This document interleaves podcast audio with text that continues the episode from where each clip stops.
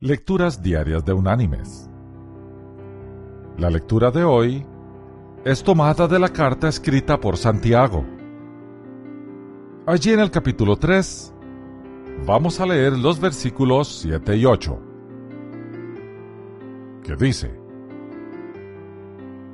Toda naturaleza de bestias, de aves, de serpientes y de seres del mar se doma y ha sido domada por la naturaleza humana.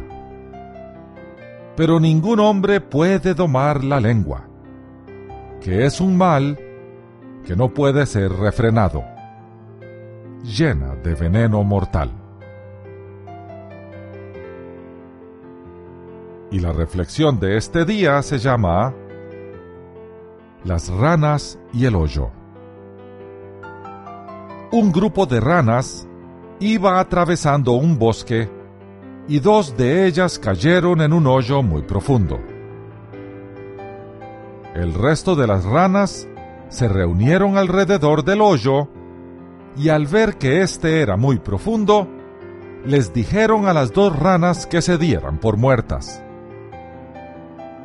Las dos ranas ignoraron los comentarios y trataron de saltar con todas sus fuerzas para salir del hoyo mientras que las demás continuaban diciéndoles que se detuvieran, que se dieran por muertas.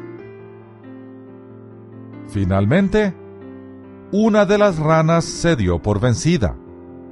Haciendo caso a las demás, se dejó caer al suelo y murió. La otra rana continuó saltando tan fuerte como pudo mientras que las otras ranas le gritaban que no sufriera intentando salir y que se dejara morir. La rana saltaba más y más fuerte hasta que logró salir. Esta rana era sorda.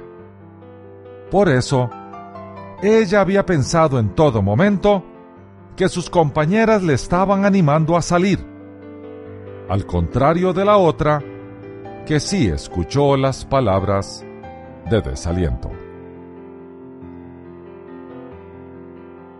Mis queridos hermanos y amigos, esta historia nos enseña dos lecciones. Nuestra boca tiene el poder de la vida y de la muerte.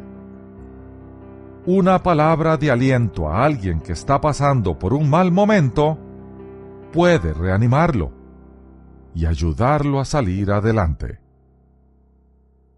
Una palabra destructiva puede ser lo único que se necesite para matarlo.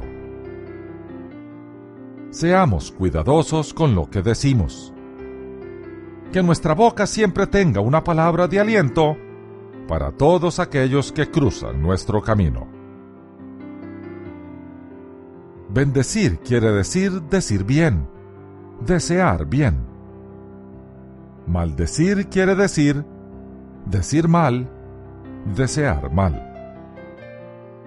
Nuestra boca debe bendecir, edificar, ayudar, motivar y llevar esperanza. Así debe ser la boca del creyente. Que Dios te bendiga